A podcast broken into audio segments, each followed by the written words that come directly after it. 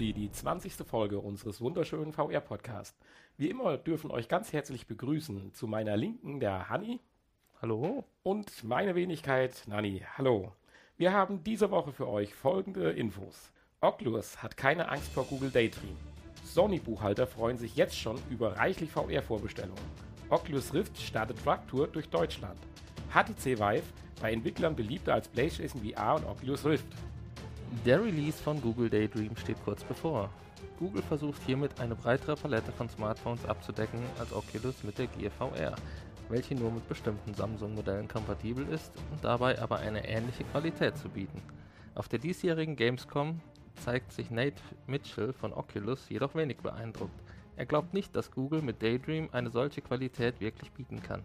Oculus in Zusammenarbeit mit Samsung habe viel Zeit und Geld in die Forschung investiert, Brille und Smartphone perfekt aufeinander abgestimmt.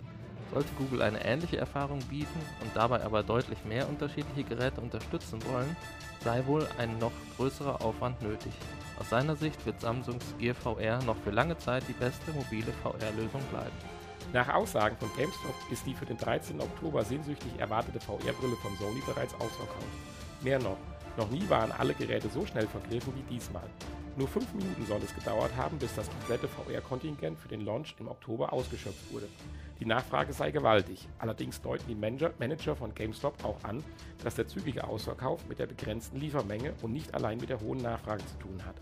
Die Anzahl der Endgeräte sei sehr limitiert, obwohl Sony im Frühjahr einräumte, dass die VR-Brille verschoben wurde, um genug Einheiten für den Marktstart zur Verfügung stellen zu können. Unabhängig davon bezeichnen die GameStop-Verantwortlichen Sony als wichtigen Treiber der neuen Branche. Die Japaner würden virtuelle Realität sehr ernst nehmen. Während Sony die erste Hälfte seiner Truck-Tour bereits erfolgreich hinter sich gebracht hat, hat Oculus seine erst in der letzten Woche gestartet. In insgesamt 15 deutschen Städten wird der Truck an 19 verschiedenen Terminen Halt machen. In 30-minütigen Zeitfenstern kann man die Brille mit diversen Demos ausführlich testen. Die Touch-Controller können scheinbar leider nicht ausprobiert. Die Tour endet am 20. September in Köln. Wer Interesse an einem Probetermin hat, kann sich auf der Webseite von Oculus anmelden und einen Termin sichern. Auch Sony ist noch bis Ende des Jahres mit seinem Truck in Deutschland unterwegs. Auch hierfür können online noch Termine gebucht werden. Im Vorfeld der Virtual Reality Entwicklerkonferenz in San Francisco befragten die Veranstalter um 500 Profis aus der VR-Industrie. Laut der Umfrage arbeiten die meisten Entwickler aktuell an Projekten für die HTC Vive, dicht gefolgt von Oculus Rift. Danach folgen die mobilen Plattformen wie Gear VR, Cardboard und die noch nicht gelaunchte Daydream-Initiative von Google. Erstaunlich abgeschlagen ist PlayStation VR. Nur 12,9% der befragten Entwickler programmieren Software für die Sony-Brille. Auch bei Fragen nach den Zukunftsplänen liegt HTC Vive vorne. Als Sony-Enthusiast sollte man den Kopf aber nicht hängen lassen. Geht man nach den Ergebnissen früherer Umfragen, dann ist die PlayStation VR bei Entwicklern mindestens genauso beliebt wie die PC-Brille oder liegt sogar deutlich vorne. Ohnehin bietet Sony für die PlayStation VR ein unbestritten starkes Line-up. Über fehlende Unterstützung aus der Industrie können sich die Japaner nicht beklagen. So, das waren die Infos der letzten Woche. Und äh, was soll ich sagen? Oculus hat keine Angst vor Google. ähm, ja, Ocul Oculus glaubt nicht an Daydream. Und äh, ja, da muss ich dem Herrn aber, glaube ich, widersprechen. Denn auch Google verteilt ja nur Lizenzen für kompatible Smartphones und macht ja nicht pauschal alle Smartphones kompatibel. Insofern werden die sich schon Gedanken gemacht haben dass da ein ordentliches Produkt bei rauskommt. Plus, dass die normale Cardboard, ja, die ja für fast alle Handys äh, Möglichkeiten sind, ja auch zumindest funktioniert. Natürlich, ja gut, aber bietet ja nicht so einen Komfort wie, es geht ja hier um den, um die Qualität und den Komfort, den jetzt die Gear VR bietet. Und da möchte Google Daydream ja etwas ähnliches bieten. Ich weiß gar nicht, ob die, ob die eine aber eigene warum, Hardware machen, die glaube ich auch. Ne? Warum aber sollte das so unheimlich äh, gerätespezifisch sein? Das hatte ich auch bei deinem Artikel, äh, fand ich äh, du hast ja, oder es wurde ja herausgestellt von Oculus bzw. Samsung, dass sie da eine riesen Entwicklung gemacht haben, um die paar Geräte kompatibel zu machen. Äh, ja.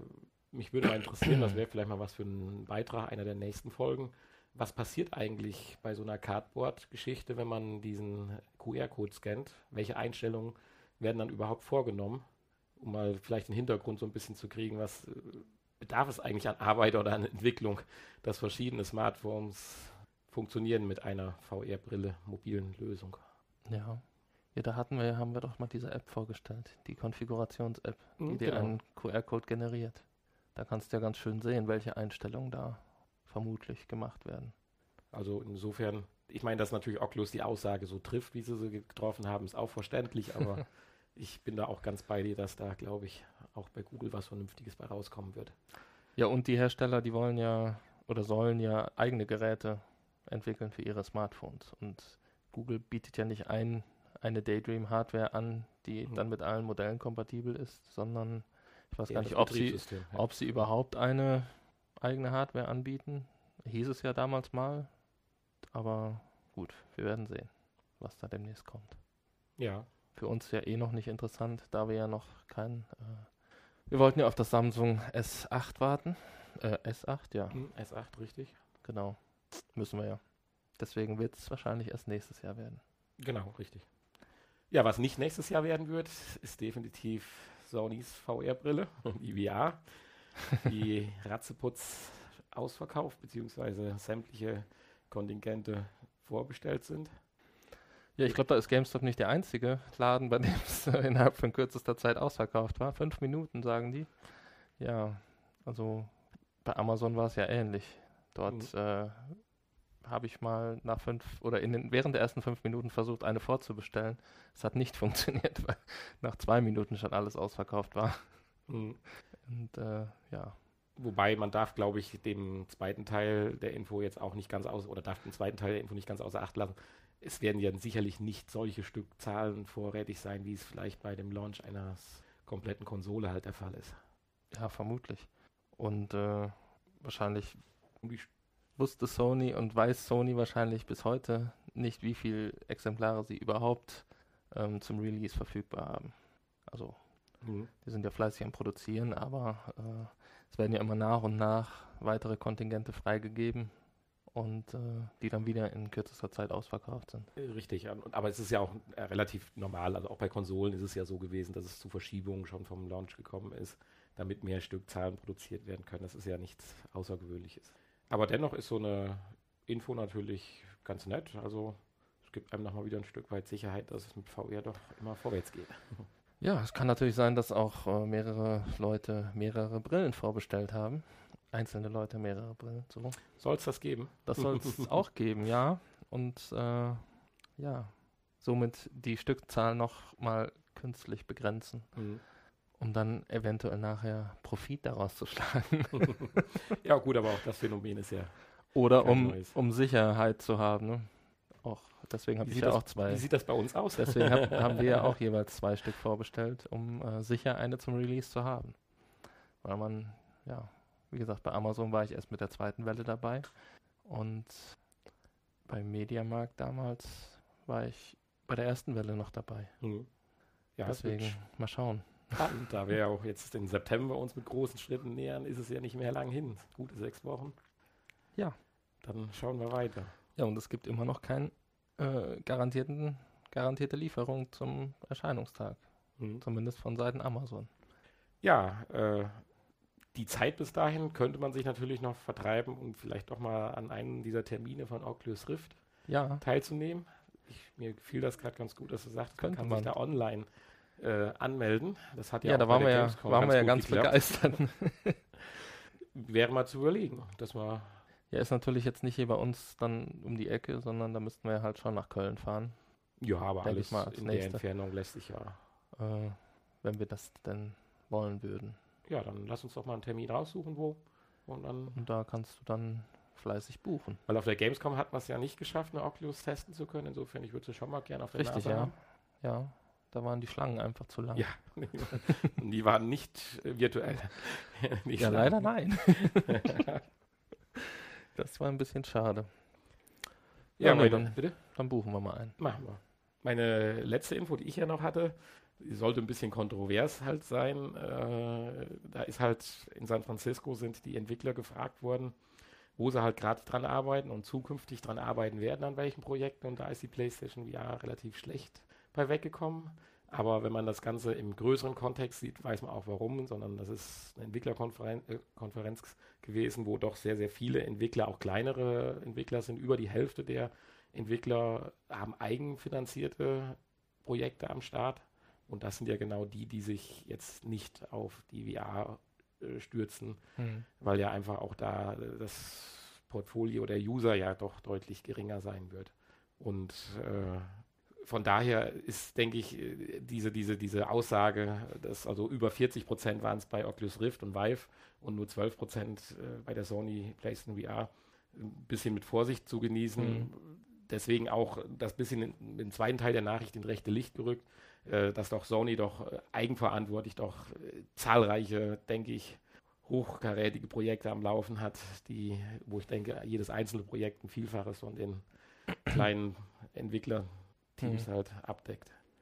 Ja, ich fand das ganz interessant. Äh, ich kann mich erinnern, vor ein paar Folgen, Wochen ähm, hatten wir, ich weiß nicht, ob wir es als News hatten, auf jeden Fall hieß es da mal von Seiten der Entwickler, dass die Sony-Brille doch äh, ja, am meisten Potenzial bietet. Am meisten Potenzial bietet und relativ entwicklerfreundlich ist und äh, ja, vermutlich nachher die größte Hardware-Basis hat und deswegen eigentlich für die Entwickler die interessanteste der Brillen ist. Und äh, ja, da sah das noch ganz anders aus. Aber, ja, aber ich das denke, war wahrscheinlich auch ein anderer andere äh, Entwickler, die da gefragt wurden oder ein anderer. Ja, ich sag mal, wenn du halt so fünf, sechs große Entwickler raussuchst, die halt auch an Sony-Projekten arbeiten, die haben vielleicht, da sehen wahrscheinlich diese Vorteile und so kommt diese Meinung zustande. Und wenn du halt jetzt mhm. äh, 500 äh, Entwickler bzw. Fachleute befragst im Zuge einer solchen Konferenz, wo viele auch nur, ich sag mal, kleine Mobile Games äh, entwickeln, äh, ist natürlich klar, dass die wahrscheinlich sagen werden, dass sie sich erstmal nicht äh, an Sony-Titel herantrauen, weil ich glaube, da brauchst du dann auch ganz andere Budgets für, als so ein kleines Minigame zu erstellen. Ja. Ja, warten wir mal ab. Also die äh, die angekündigten Sachen, so die für die Sony-Brille kommen, die sehen ja jetzt nicht so schlecht aus. Definitiv also, nicht. ich denke, da, da gibt es schon genug Entwickler, die für, für Sony entwickeln. Also da brauchen wir keine Angst haben. Aber genug der Infos für diese Woche, würde ich sagen. Jetzt hören wir uns erstmal deinen Beitrag an. Du hast ein bisschen dich kundig gemacht, was die zweite Generation der VR-Brillen ja, uns bieten soll. Wird. Wird. Richtig, genau. Äh, also was bieten sie und wann kommen sie? Das ist so ein bisschen die Überschrift. Vorab, äh, es gibt natürlich tausend Features, über die wir ja auch berichtet haben, was für Sensoriken und so weiter demnächst mit welchem Sinn auch immer eingebaut werden und so fort.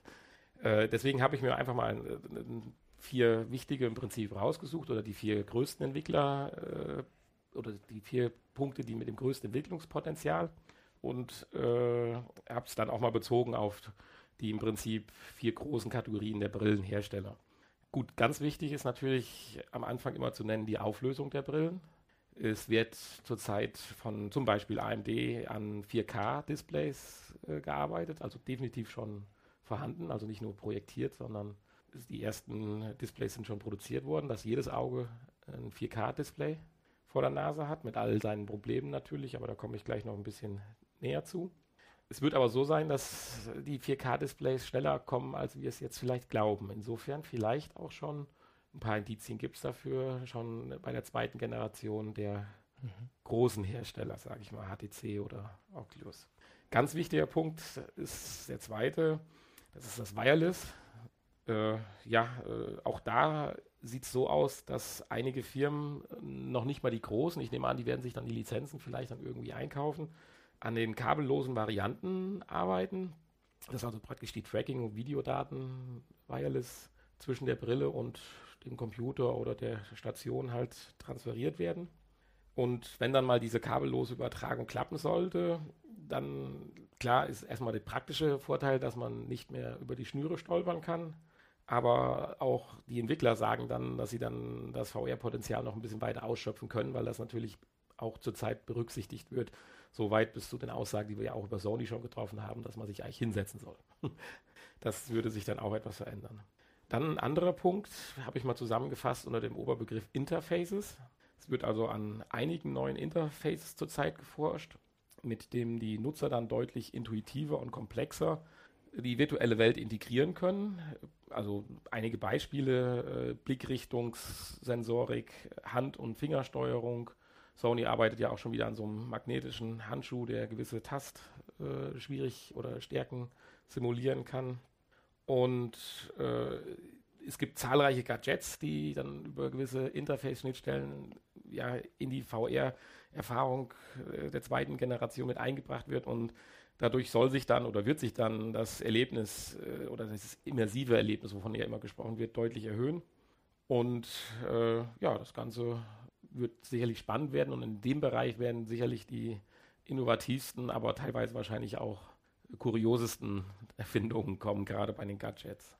Dann als 14, vierten Punkt, den hatten wir auch schon mal ein, zwei Mal als Info äh, aufgezeigt, aber ich glaube, die Deutlichkeit oder die Wichtigkeit dieses Punktes war zumindest bis zu diesem Zeitpunkt mir noch nicht klar gewesen. Das ist das Eye-Tracking.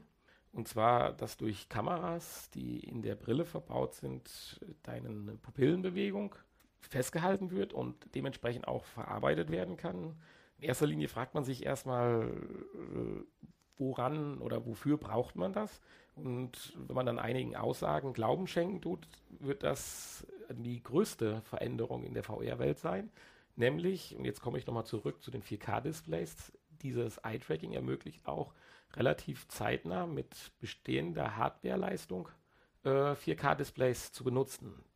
Ich weiß nicht, äh, Eye-Tracking, äh, ob dir das klar war. Ich dachte immer, das wäre nur noch eine weitere Steuerungsmöglichkeit oder so, aber das große Potenzial dahinter ist, dass der Computer, das Programm in dem Moment weiß, was du eigentlich anschaust auf dem Display. Na klar, du schaust das Display aus, aber auch auf diesem Display schaust du ja nur einen ganz kleinen Ausschnitt an. Und dieser Ausschnitt wird in Echtzeit im Prinzip in voller 4K-Stärke dargestellt, während dann doch die Randbereiche, die du, wenn du mal drauf achtest, auch beim normalen Sehen ja gar nicht als scharf wahrnimmst. Genauso wird es dann auch sein, dass da Details ausgeblendet werden, dass da die Auflösung runtergeschraubt wird und das ermöglicht halt eine wirklich sehr hohe Komprimierung der Berechnungsdaten, wonach, wenn dieses Eye-Tracking und oder auch diese Software, die dahinter steckt, mal gut und fehlerfrei läuft, äh, selbst jetzt mit gängigen Grafikkarten äh, 4K-Displays ansteuerbar wären. Das finde ich, äh, da, wenn man das, das mal berücksichtigt, könnte das tatsächlich die größte der größte Entwicklungssprung äh, für VR-Brillen bedeuten. Das Ganze funktioniert auch schon, also auf der einen oder anderen Messe konnten sich Entwickler das auch schon aufsetzen an gewissen Beispielszenarien und die waren eigentlich durch die Bank weg, auch bei schnellen Bewegungen begeistert und haben gesagt, also den Nachteil, den man dadurch erfährt, den müsste man schon suchen und nimmt ihn eigentlich nach ein paar Minuten schon gar nicht mehr wahr. Und das Portfolio der Vorteile wäre halt ein riesiges und da bin ich mal gespannt. Und das soll definitiv dann in den zweiten Generationen der HTC Vive und Oculus Rift sein. Selbst Samsung äh, arbeitet ja an, bei der Gear mit den Überlegungen. Ja, äh, das wäre im Prinzip äh, die ganz großen Veränderungen im nächsten Jahr. Wenn man das jetzt mal auf die einzelnen Brillenhersteller bezieht, die HTC Vive 2.0, so soll sie dann tatsächlich auch äh, heißen. Also die Gerüchte hatten sich ein bisschen verdichtet, dass tatsächlich schon Ende des Jahres oder vielleicht Anfang nächsten Jahres äh, die überarbeitete Brillenversion rauskommt. Aber sie wird, insofern war die Aussage, die ich vorher getroffen habe, noch nicht ganz richtig. Es ist eigentlich keine zweite Generation, sondern nur ein Update zur alten. Äh, es wird, sie wird etwas leichter sein. Sie hat auch ein neues Kopfband, also eine etwas andere Befestigung am Kopf, damit es noch ein bisschen bequemer wird. Und sie wird designerisch ein bisschen pfiffiger aussehen. Mhm. Und bestätigen tut sich das Ganze dadurch, wir hatten, glaube vor drei oder vier Folgen schon mal gesagt, dass diese Brille ja eigentlich schon länger bei HTC in der Schublade liegt. Sie es nur nicht geschafft hätten zum Release, das immer wieder bei der Stückzahl ausreichendes Kontingent zur Verfügung zu stellen. Und deswegen hatte man sich kurzfristig entschieden, doch noch auf die alte Generation zurückzugreifen. Insofern glaube ich schon, dass da zum Weihnachtsgeschäft äh, tatsächlich da was Neues von HTC kommt, aber mit alter Hardware im Prinzip. Bei der Oculus Rift 2 äh, sieht so aus, dass es eher unwahrscheinlich ist, äh, dass da kurzfristig was kommt, weil auch Verantwortliche von Oculus sagen, äh, sie, zum einen muss ein gewisser Quantensprung äh, vor, also stattfinden für eine neue Brille, um das auch den Anwendern verständlich zu machen, warum es eine neue Brille gibt. Und zum anderen konzentriert man sich bei Oculus eher darauf, die vorhandene Hardware durch Updates und häufig halt durch Software-Updates äh, zu verbessern, äh, die bestehende Hardware mehr auszureizen.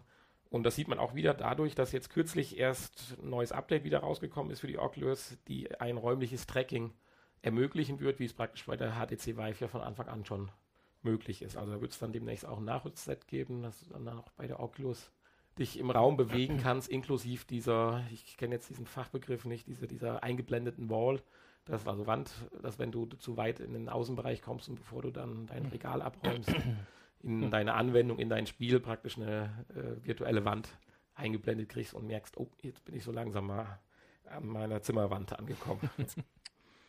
ja, bei der Samsung Gear VR ist es so, da haben wir ja eigentlich zurzeit schon die zweite Generation. Also die Brille, die man jetzt schon seit einigen Monaten fürs S6 zum Beispiel ja kaufen konnte, ist schon die zweite Generation. Aber auch trotzdem kommt da was Neues. Die sprechen da nicht von Generationen, das sind eigentlich nur Innovationsschritte. Und zwar im September mit dem neuen Galaxy Note 7, mit dem ja, Tablet-Telefon-Mix. Kommt auch wieder äh, eine neue Brille.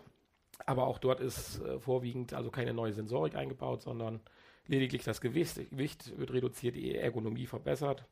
Äh, und generell kann man ja auch bei den Lösungen, ähnlich wie bei den Cardboards, ja nicht von Verbesserung in dem Sinne sprechen, weil die Leistung an sich rührt ja nicht aus der Brille oder der Hardware der Brille hervor, sondern übernimmt ja eigentlich dann doch das Smartphone. Insofern mit jedem neuen weiterentwickelten Smartphone und auch mit Daydream äh, verbessern sich natürlich dann auch automatisch die Qualität der mobilen VR-Brillenlösungen. Äh, demzufolge, wie ich es gerade sagte, also Eye-Tracking wird in den mobilen Geräten oder in mobilen Lösungen äh, so schnell erstmal noch nicht zum Tragen kommen. Da sind dann doch eher die großen Hersteller gefragt. Ja, nur der Vollständigkeit halber, aber äh, es spricht ja für sich, dass wir über Sony, über Nachfolger wahrscheinlich noch nicht sprechen müssen, weil ja die eigentliche Brille noch nicht äh, rausgekommen ist. Äh, dennoch möchte ich es ganz kurz erwähnen, weil klar hat Sony immer gesagt, PlayStation Neo ist für VR im Prinzip kein großes Thema. Also, oder hat es runtergespielt erstmal. Und auch auf der Gamescom konnten wir uns davon überzeugen, es sei denn, sie haben die Neo in ein altes Gehäuse gepresst, keine Ahnung, dass es ja doch durchaus äh, die regulären PS4s waren, die die äh, PlayStation VR-Brillen befeuert haben. Aber es gibt jetzt auch wieder eine Aussage von einem nicht ganz unbekannten Entwickler. Und zwar hat er mit an dem Spiel von Robinson The Journey, Journey gearbeitet. Und er sagt da mal so locker flockig, wem das bereits gefallen hat, der möge doch bitte abwarten, was mit der Neo alles möglich sein wird. so, und das ist natürlich dann schon eine ziemlich krasse Aussage, finde ich. Und äh, insofern wird da der größte Innovationsschritt bei Sony erstmal nicht die Hardwarebrille an sich sein, die hat ja einen gewissen Standard, aber dann halt die Rechenpower, die dahinter steckt. Gut, ich meine, das kannst du natürlich bei Oculus und HTC auch machen, indem du dir halt halbjährlich eine neue Grafikkarte kaufst. Hm. Ja, also das war so die Zusammenfassung über die ja, nächsten Innovationsschritte und die Ein oder der Einsatz dieser Innovationen in den, bei den Brillenherstellern und was nimmst du mit? ja, ich fand das mit dem Eye-Tracking tatsächlich sehr, sehr interessant. Ja, ich ähm, auch. Also, also, ich dachte, wie ich es gesagt habe, ich dachte, es wäre nur so eine weitere Steuerungsmethode, aber ja. das kann die Zukunft sein, wirklich 4K-Inhalte bezahlbar zu machen. So würde ich es mal zusammenfassen. Ja, hier vielleicht äh, braucht man sich dann jetzt noch keinen neuen PC kaufen und wartet einfach auf die nächste Generation. Ja. Und hat ein besseres Bild mit schlechterem PC, ja, so, so einfach wahrscheinlich nicht, aber ähm, ja.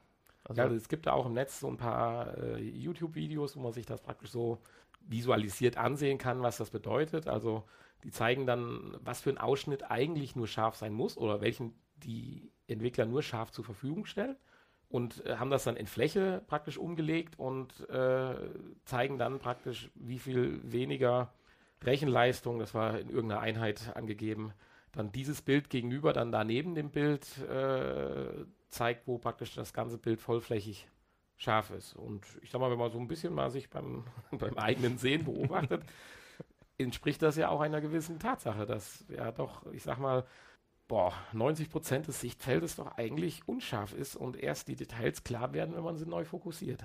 Ja, das. Und das hat halt jetzt nicht nur damit zu tun, in welche Richtung gucke ich, sondern tatsächlich auch, in welche Richtung bewegt sich meine Pupille. Deswegen halt dieses Tracking. Ja. Also ich bin gespannt. Ja, und das dann auch in der nächsten Generation der PlayStation VR. Und dann mit der Neo.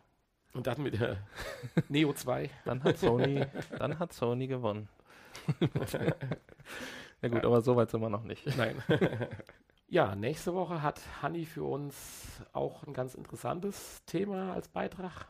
Ja, es geht um Controller und Eingabemöglichkeiten, die wir momentan für die aktuelle Generation schon haben und ja, da wollen wir ein bisschen drüber berichten. Ja. bin ich gespannt. Wie immer, also ist ja schon fast ein Standardfloskel. Aber ich denke, es kann ein ganz interessantes Thema werden, weil. Ob vielleicht doch schon ein Handschuh auf dem Markt ist. ja, wer genau. weiß, wer weiß. ja, so viel zu unserem Beitrag und dem kommenden. Jetzt leiten wir mal über zu unserer App oder beziehungsweise zu deiner App dieser Woche. Ich will jetzt auch nicht zu viel verraten, außer eins. Es ist die teuerste App, die wir bis jetzt in unserem VR-Podcast vorbestellt haben. Äh, vorgestellt haben. Ja, genau. Ähm, vorbestellen musste man sie nicht. Es waren zu Release tatsächlich äh, genügend Stückzahlen verfügbar. ähm, äh, sie ist mit 3,99 Euro die teuerste App und äh, bietet dafür leider auch nicht so viel Spielzeit. Aber es lohnt sich trotzdem, Gan dem Ganzen eine Chance zu geben, wenn man auf Adventure-Spiele, Rätsel lösen oder äh, so diese klassischen Escape Room-Spiele äh, steht dann lohnt es sich da mal einen Blick drauf zu werfen. Das Spiel heißt Hidden Temple VR Adventure und äh, ja, ist 119 MB groß. Wie gesagt, 3,99 Euro. Ist leider relativ leicht. Äh, wird zwischendurch mal ein bisschen schwerer, aber äh, nicht so anspruchsvoll, dass man das äh, nicht schafft. Man kann sich, äh, äh, wenn man wirklich zu blöd ist, auch Hinweise einblenden lassen. Also das sollte jeder schaffen. Ähm, ja, es ist ein, man, man landet in einem Tempel und muss versuchen, aus diesem Tempel wieder zu entkommen, weil leider das Seil gerissen ist, an dem man herunterklettern wollte oder herunter, ja, auf halbem Weg ist es dann halt gerissen und man liegt dann unten in diesem Tempel und muss versuchen, wieder rauszukommen. Und natürlich muss man dafür Rätsel lösen und ja, Türen öffnen und äh, ja, Fallen äh, umgehen. Halt wie bei einem klassischen Escape Room Spiel. Ähm, das Ganze hat eine recht ansprechende, schöne Grafik, finde ich. Äh, das allein wäre natürlich schon den Preis wert. Und äh, ja, einen netten Sound, der zur Umgebung passt. Ähm, ja, wie gesagt, es ist leider stellenweise etwas sehr leicht und äh, die Spielzeit. Man kommt, wenn man gut ist, vielleicht auf eine halbe Stunde. Wenn man nicht so gut ist, vielleicht bis zu einer Stunde, würde ich jetzt mal schätzen. Äh, viel länger hat man leider nicht Spaß damit. Da es auch nur ein großes Level gibt. Man bewegt sich praktisch von Raum zu Raum, äh, indem man so Pfeile auf dem Boden anvisiert. Und äh, ja, man kommt dann in den nächsten Raum. Man steht immer in der Mitte des Raumes, kann sich umgucken in alle Richtungen und durch Fokussieren einzelner äh, Dinge, mit denen man interagieren kann. Äh, ja, da blinken dann immer die so, so Sternchen auf und das heißt dann, da kann ich irgendwas machen. Kann ich entweder Dinge einsammeln oder irgendwelche Dinge benutzen, Schalter oder äh, irgendwas aus meinem Rucksack ähm, irgendwo reinlegen, um halt oder Dinge kombinieren, um halt äh, ja diese Rätsel zu lösen und die entsprechenden Türen zu öffnen oder Fallen zu deaktivieren, solche Dinge. Das Ganze ist auch ohne VR-Modus spielbar, kann man in, in den oder am, beim Start des Spiels äh, auswählen. Also auch jemand ohne VR-Brille kann das Ganze mal testen. Wem diese 4 Euro zu teuer sind, der kann sich ja nach der halben Stunde das Geld zurück überweisen lassen von Google. Ähm, das möchte ich natürlich keinem empfehlen. Also wenn man schneller durchgespielt hat wie die Karenzzeit. Genau. Nein, das macht man natürlich nicht. Das ist nicht nett dem Entwickler gegenüber. Der Entwickler ist Handy Games und die haben sich ja schon einige Mühe gegeben damit. Und äh, deshalb macht man das eigentlich nicht. Darf ich das so verstehen? Du wolltest ja vollständigkeitshalber ausprobieren, ob es geht. So, genau. ja, man kann das ja mal testen und äh, wenn es einem dann doch gefällt, dann nochmal kaufen oder so. Man kann das Ganze sehr schön im Sitzen spielen, aber auch wieder auf einem Drehstuhl am besten, weil man wirklich in alle Richtungen gucken muss. Also einfach nur nach vorne ist ein bisschen schwierig. Das Spiel hat 4,3 Sterne bekommen. Ist ja ganz gut bewertet. Und alles in allem hat es mir auch ganz gut gefallen. Dir auch? Äh, ja. ja. Nein? Ja, ja, doch, nein. Also, wenn ich kurz dazu sagen darf, ich habe es nur ganz, ganz kurz ausprobiert aus Zeitmangel leider. Äh, ich musste zwar etwas schmunzeln, weil ich sage, ich habe es eine halbe Stunde ausprobiert und bin nicht zum Ziel gekommen, auch noch nicht mal aus dem ersten Raum raus, also von daher. nee, also, äh, aber prinzipiell alles, was du bis gerade gesagt hast, äh, würde ich so zustimmen. Auch bei meinem Samsung Gear hat es gut funktioniert. Die Grafik fand ich toll, wobei man natürlich sieht, das sind alles nur äh, teilweise Sprites, die halt irgendwo ja, ja zweidimensional an die Wand geklatscht sind oder so, aber das so gemacht finde ich mitunter mal viel schöner, wie krampfhaft versucht, irgendwie alles in 3D konstruiert zu haben, was dann aber nicht so gut aussieht. Das ist, ja, richtig. Es entsteht halt direkt ein kleiner Flair. Du hast eben kurz gesagt, dass du ja so Dinge aufnehmen kannst, kombinieren kannst und solche Sachen. Vielleicht nochmal, das im Sitzen ist klar, aber auch ganz ohne Controller. Ganz ohne Controller, ja. Richtig. Also alles nur durch Angucken zu äh, bedienen. Ja, man kriegt dann so kleine Hinweise teilweise, was man eventuell machen muss mit Gegenständen oder machen kann und, oder was es ist. Und äh, ja, und dann kann man auch verschiedene Dinge kombinieren zu neuen Dingen, so wie man das von anderen Adventure-Spielen auch kennt. Ja, man hat einen Rucksack dabei mit, ich glaube, acht Plätzen, also genug Platz, um Dinge einzusammeln. Man kann Gold einsammeln, da habe ich nicht herausgefunden, wofür das gut sein soll. Also man hat dann am Ende zwar Gold, jede Menge. Aber gut. Wenn du sagst, nicht herausgefunden, du hast es ganz durchgespielt. Zum, ich, also wir brauchen jetzt nicht spoilern, aber du bist zum Ende gekommen. Ja. Also du hast das Licht der Welt wieder erblickt. Ja, das Licht sieht man nicht, aber es ist dann Ende irgendwann. Also gibt es da noch eine Art Ranking vielleicht, dass da das Gold eine Rolle spielt oder so? Habe ich. Nö. Nicht, dass ich wüsste, nee. Hm. Ja. Vielleicht bei irgendeinem Add-on demnächst kannst du eine Ingame-Währung dann, dann einen zweiten Tempel kaufen. Vielleicht kann uns das ja einer der Zuhörer sagen. Ist das Ende denn spektakulär oder Ende? naja, man geht durch einen dunklen Gang und scheinbar kommt man dann da raus, ja. Aber da wird dann ausgeblendet und das Ende dass du alternativ vielleicht dort gestorben bist im dunklen Gang ist nicht möglich. Nein, also so gemein ist das Spiel nicht. Sterben kann man nicht. Okay. Äh, man kann auch nicht mal in irgendwelche Fallen hineinlaufen oder äh, es gibt auch keine Monster und so. Es ist auch, auch jugendfrei, ist glaube ich ab sechs.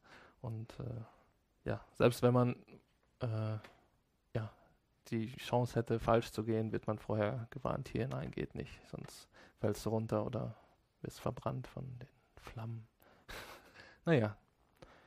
Dann gab es noch ein ganz nettes Feature. Ja, die, äh, uh, genau, die Nase. Von der wir vor einigen Folgen berichteten. Die Nase gegen Motion Sickness. Man kann sie sich hier einblenden lassen. In den Optionen. Das war festgestellt, sie ist schief. ja, wahrscheinlich. Sehr natürlich, eine schiefe Nase dann. Ja, mit meiner, mit meiner Cardboard äh, war sie entweder gar nicht zu sehen oder halt auf der falschen Seite irgendwie. Aber das vermute ich jetzt mal, dass das an der Cardboard liegt. Oder dass ich nicht das Handy nicht genau zentriert hatte oder irgendwie ähm, sowas in der Art. Ansonsten natürlich eine nette Idee, wenn es funktioniert bei irgendwem. Aber ich denke, bei dem Spiel wirst du wahrscheinlich auch ohne Nase keine Motion Sickness haben oder wenig. Also ich hatte es ohne gespielt und äh, habe jetzt auch nichts Negatives festgestellt. Man steht ja im Prinzip nur in einem Raum und guckt sich um. Also es bewegt sich ja nicht großartig was. Deshalb ist da die Gefahr, denke ich mal, nicht gegeben. Ja, das war im Prinzip die App. Ja, ich bin gerade etwas stiller gewesen, weil ich habe mir gerade die Nase hierzu eingeblendet. Ja. Ich wollte mal gucken, wie sie bei VR-Darstellung aussieht. Ich habe hab noch einen Ladebalken, aber. Achso, ja. Nee, du wirst gleich die Nase sehen. du musst die mal in deine äh, Samsung-Brille einlegen und mal schauen, ob sie bei dir mittig ist. Äh, du hast eben kurz, ah, da ist die Nase. Oh je. Schick, oder? oh Mann. Also dafür lohnt es sich, glaube ich, zumindest mal die drei Euro auszugeben. Mehr möchte ich dazu auch nicht sagen. Das möchte sich dann noch jeder selber anschauen. Äh, du sprachst eben davon, äh, kein Controller. Ist klar, da würde ich dich gerne mal kurz was fragen. Generell Spiele, die du jetzt so ausprobiert hast, findest du die Idee, ganz ohne Controller VR zu spielen, gut oder hast du eigentlich lieber drin noch immer noch einen Controller in der Hand? Weil du sagst einfach, dass dadurch Bewegungs- und Steuerungsmöglichkeiten vielfältiger sind. Generell bewege ich mich schon gerne frei und also Controller ist schon nicht schlecht, ähm, bei manchen Spielen funktioniert auch einfach diese Steuerung ohne Controller nicht so, wie man sich das vorstellt. Aber bei diesem Spiel, finde ich, ist das ganz gut gemacht und funktioniert auch ganz gut. Mhm. Aber generell würde ich sagen, Controller schon, wenn es dann richtig funktioniert und ja, dann auf jeden Fall mit Controller. Also ich war erst der Meinung, Controller und VR, das passt irgendwie nicht zusammen. Also zumindest sagen wir herkömmliche äh, Controller, jetzt nicht irgendwelche Motion Controller oder so. Das musste ich allerdings tatsächlich durch die Versuche, die wir auf der Gamescom durchführen konnten bei Resident Evil oder Riggs, würde ich das tatsächlich jetzt verneinen und sagen, die Erfahrung hat sich dadurch geändert, weil klar, du musst ja, wie bei dem Spiel, hier ist es sehr gut gelungen, diese Steuerung nur mit Blicken äh, ja erstmal implementieren und ich sag mal, es wird aber ja auch langsamer spielbar, weil du musst gewisse Dinge länger angucken, um sie zu aktivieren und diese, diese Dinge. Und ich glaube, das ist, wenn du das mal dann irgendwann beim Fullpreistitel äh, hast, wo du vielleicht drei, vier Stunden lang spielen willst, geht dir das dann irgendwann mal wirklich auf den Nerv oder auf den Zeiger, dass du doch in deinen Steuerungsmöglichkeiten ja. so eingeschränkt bist. Also insofern würde ich meine persönliche Meinung, die doch erst ein bisschen anders war, revidieren und sagen, dass doch Controller von Vorteil sind, auch bei VR-Spielen. Ja. Auch, dass Dinge aktiviert werden, die man aus Versehen angeguckt hat. Das ja. kommt auch häufig vor. Deswegen, Controller ist schon schön. Ja. Aber, aber da gibt es ja riesen Unterschiede, haben wir ja festgestellt bei Resident Evil. Die Ideen der Umsetzung. Ja. Aber gut, da werden wir sicherlich in Zukunft noch mehr. Und generell bei den Handyspielen ist Controller teilweise ja, auch nicht perfekt umgesetzt und nicht jeder Controller funktioniert und äh, dann ist die Framerate zu klein, dann wird dir wieder, hast du wieder Motion Sickness. Ja, da hören wir ja nächste Woche was von dir zu, zu den Controllern, was, wo, wie und warum. also das muss schon alles am besten zusammenpassen. Aber das hat äh, ja bei der PlayStation auf der Gamescom wunderbar funktioniert. Also da auf jeden Fall pro Controller. Ja, zurück zu unserem Spiel. Also ich habe es ja nur wirklich ein paar Minuten, aber ich werde es einfach wegen der netten und schönen Grafik, werde ich mir, glaube die Stunde dann geben, bis ich dann auch im schwarzen, dunklen Gang bin. Ja. Und ja, also ich finde es schön halt. Und ja, ja, und du hast ja die 4 Euro jetzt bezahlt, also. Ja, genau. Also ich habe den Entwickler unterstützt und da musst du das auch mal zu Ende spielen. Das werde ich definitiv tun. Das war's soweit mit der App und das war es auch schon wieder für diese Woche mit dem VR-Podcast. Wer noch nicht genug hat, der bleibt noch dran und hört sich unser freies Gespräch an, gleich im Anschluss. Oder besucht uns auf www.vrpodcast.de und schreibt uns eine nette E-Mail oder folgt uns auf Twitter. Oder, oder E-Mail. Wir können uns auch eine böse E-Mail schreiben, wenn es sein muss. Aber diese werden wir dann sofort löschen. Es sei denn, es ist konstruktive Kritik. ja, auf Wiedersehen, würde ich sagen. Ja, tschüss. Ja, nee, ja wollten wir nicht mehr. Nee, yo. jo, genau. Ist das eigentlich jetzt die unsere 20. oder 20,5. Folge? Die 20. Ja, weil die 19. gab es ja auch zweimal. Ja, das tut mir leid. Da ist wohl beim Upload irgendwas schiefgelaufen. Ja, ich so. dachte erst, was hat er da alles Schönes zusammengemischt? Fehlte und, irgendwie Anfang und Ende. Ja. Ende auch? Ja, irgendwie schon. So also insofern können wir ja vielleicht in unserem freien Gespräch gerade dazu aufrufen. Also wer die 25-minütige Version sich angehörte von, äh, angehört hatte von der 19. Folge, der lohnt es sich vielleicht doch, insbesondere unserem Interviewgast, den wir hatten, doch äh, nochmal die 19. Folge runterzuladen und in einer vollen Länge von, ich glaube, 50 Minuten oder wie viel ja, irgendwie so, war genau. anzuhören. Also das vielleicht als Hinweis, also wer noch die Kurzversion gehört hat, es waren ja doch ein ganz paar Downloads, der sollte vielleicht sich nochmal die Restzeit nehmen und ja. sie nochmal hören. Ja, du sagtest ja irgendwie, dir hat das ganz gut gefallen, ne? dass das so mittendrin anfing. Ja, ich dachte, bezogen auf die Gamescom, dass wir ja live auf der Gamescom sind, ist das so, weil direkt die Hintergrundgeräusche und das haben wahrscheinlich ja, alle gedacht. Wir haben gerade eben ausprobiert und sind jetzt noch und ich denke, das gehört alles mit dazu. Ich wollte dich auch nicht ansprechen, nicht so nach dem Motto, oh, warum ist die nur 25 Minuten lang? Ich wollte dich damit auch nicht ärgern. Aber dann haben wir es ja dann glücklicherweise mehr oder weniger durch einen Zufall dann rausgefunden äh, ja. dass es dann doch tatsächlich was fehlt und dann hast du sie ja nochmal schnell. Ja, aber es hat sonst auch keiner gemerkt, ne? Hat hochgeladen. Hat sich keiner gemeldet und gesagt, hier, da fehlt doch was oder was ist denn das für eine Scheiße, nur 20 Minuten lang, mach mal eine ganze Folge. Aber nein. äh, Sonderfolge. Ja, nee. Deswegen. So mit ein bisschen Abstand, wie fandst du denn unser Gamescom-Abenteuer? Immer noch genauso wie ohne Abstand. Immer noch genauso erschreckend.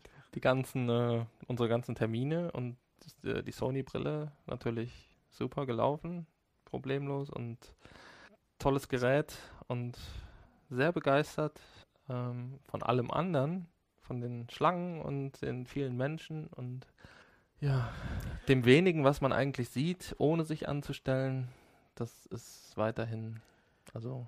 Das ist auch noch mal in einem anderen Podcast ein bisschen thematisiert worden. Da hatte ich natürlich traurig. gar nicht mehr drüber nachgedacht, woran das natürlich liegt. Da gibt es natürlich einen ganz handfesten Grund für, warum da diese ganzen Stationen ja so aufgebaut sind, dass man den Eindruck hat, dass man immer hinter den Stand laufen muss, um dann die Präsentationen zu sehen und man auch erst nur reingelassen wird, bevor sich also man erst diese Schlangen überwinden muss, hat natürlich ganz klar was mit Jugendschutz zu tun. Weil die müssen sogar verhindern, dass du nur seitlich auf den Bildschirm Blicke erhaschen darfst von Szenen, die theoretisch, viele Spiele sind ja ab 16. Stimmt. Äh, dass äh, tatsächlich dann kleine Kinder oder jüngere Kinder dann theoretisch dann so als Spielszenen erhaschen können. Hm. Im Prinzip, also äh, das war natürlich eine sehr einleuchtende Erklärung, die da bei dem anderen Podcast gegeben worden ist. Ja, jetzt, und, wo du das sagst. Ne? Ja, und deswegen Schade. können auch keine großen Trailer laufen oder beziehungsweise müssten die wahrscheinlich so zusammengeschnitten werden, dass es auch keinen Sinn mehr macht. Da ist dann wahrscheinlich eher bewusst die Entscheidung, die Leute auf ein Areal zu lassen und dann. Und das fand ich aber auch wirklich beeindruckend, wie ruhig und äh, gelassen die Leute da in Stunden, in, also in Schlangen sitzen und stehen, die mehrere Stunden dauern. Teilweise nur durch Klebebändern am Boden markiert, also wirklich sensationell. Also da soll einer mal sagen, das Gamervolk sei gewalttätig. Aber dann sollten sie doch besser die Bereiche anders einteilen. Ja, es gibt ja diese Famili die Familienhalle ja. da, da können dann die Familien mit Kindern, mit kleineren Kindern rein und äh, dann macht man eine Halle ab 12, eine Halle ab 16, eine Halle ab 18. Das ist, dürfte doch kein Problem sein, oder? Ja, ist richtig. Nur du bist ja, hast ja auch Leute, häufig Leute gesehen, die ja gemischt unterwegs waren. Das hieß ja dann. Äh, ja. Dafür gibt es ja natürlich. Also die Idee ist sicherlich auch nicht ganz verkehrt. Aber auch die Leute, die gemischt unterwegs waren, die konnten dann auch sich nicht irgendwo an einem Spiel ab 18 zusammen anstellen. Nee, das ist richtig. Also Und ob du jetzt drei Stunden am Spiel anstehst oder durch eine ganze Halle gehst, das ist dann auch vom zeitlichen Faktor egal. ja, es ist keine schlechte Idee. Also kannst du ja mal den Gamescom-Verantwortlichen Das wird vermutlich auch äh, irgendeinen Grund haben. Ja, ja. Ja, du hattest noch ein Thema, glaube ich. Hatte ich? Ja. Nö, eigentlich nicht. Nicht? Achso, oh, ich hatte gestern, äh, hast du nicht gesehen, hier die, die beste Show der Welt. Nein, mit Joko und Klaas auf Nein, habe ich nicht gesehen. Haben die auch was mit VR? VR ja, gemacht? die haben gestern äh, Rückwärtsfußball mit VR-Brille gespielt. Rückwärtsfußball mit VR-Brille? Ja. Also die haben praktisch mussten. Also die haben die VR-Brille missbraucht praktisch, ja. Also am Hinterkopf eine Kamera befestigt und man konnte praktisch nur nach hinten gucken durch die VR-Brille. Okay. War ganz witzig. Ähm, und welches System hatten Sie? Joko ist auch schlecht geworden. er hatte Motion Sickness. Ach, der Arme. Welches System kam da zum Einsatz? Konnten wir das erkennen? Nee, es war wahrscheinlich irgendwas ganz eigenes, was anderes. Mhm. Kein Vive, kein Oculus. Da war ja wahrscheinlich eher eine mobile Lösung ohne Kabel, oder? Oder hatten die Kabel? Richtig, das war ohne Kabel, ja. ja. Aber es musste ja auch nur das Bild von der Kamera zur Brille gebracht ja, ja. werden. Also, ja. Ob man das überhaupt VR-Brille nennen kann, weiß ich nicht. Das gab es ja auch schon, schon früher, diese Kameralösung. Mhm. Ja, klar. Ja, war mir nur noch so am Rande eingefallen. Ja, ich würde sagen, da die Temperatur hier mittlerweile in unserem Studio auch schon auf gefühlte 42 Grad gestiegen ist. Nur? Es geht ja noch beenden wir auch mal unser Nachgespräch und ja, und gehen also die nächste Woche. Ja. Tschüss. Tschüss.